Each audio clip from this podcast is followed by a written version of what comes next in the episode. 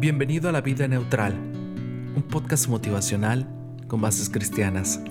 Soy Sergio Bet.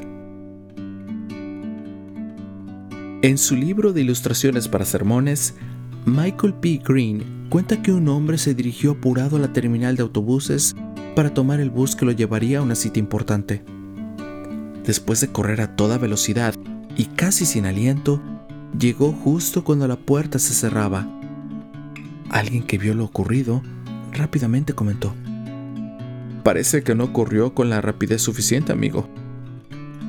El desilusionado hombre respondió, Corrí lo más rápido que pude. El problema es que no comencé a tiempo. Esto del libro 1500 ilustraciones para la predicación bíblica, página 415. Algo parecido sucede en la vida especialmente cuando somos jóvenes.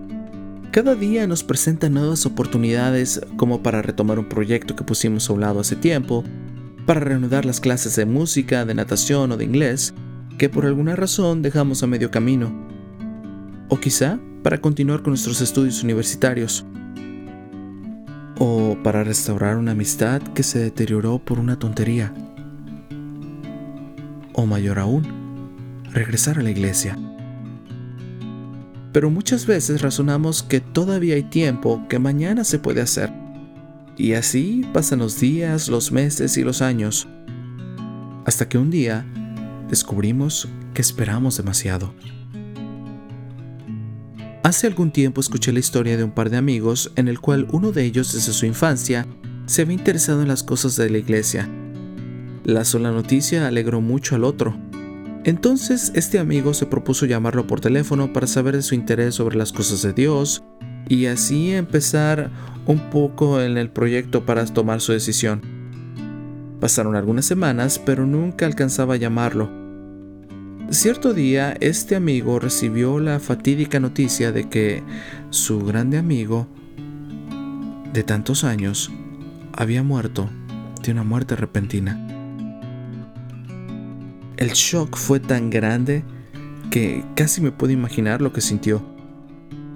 Esta persona intentaba justificarse pensando que había muerto de una forma sorpresiva, pero siempre llegaba a esa misma conclusión. En la vida hay cosas que no pueden esperar.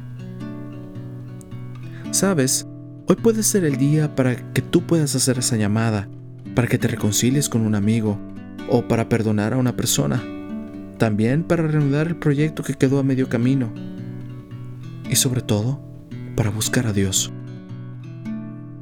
Como bien dijo alguien, este es el día del resto de nuestras vidas.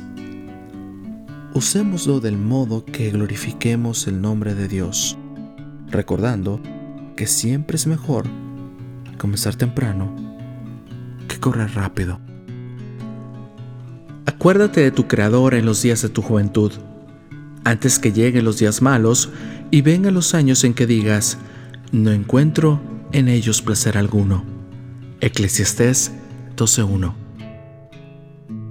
Gracias, te invito a compartir este podcast y hagamos que este proyecto crezca. No olvides que estamos en iTunes, Spotify y TuneIn Radio. También te invito a que nos visites en Facebook y en YouTube, ambos como La Vida Neutral. Cristo viene pronto Dirige tu meta hacia la eternidad. Padre Celestial, dame la sabiduría que necesito para hacer hoy las cosas que tengo que hacer. Pon tu vida neutral, deja que Dios tome el control y Él hará.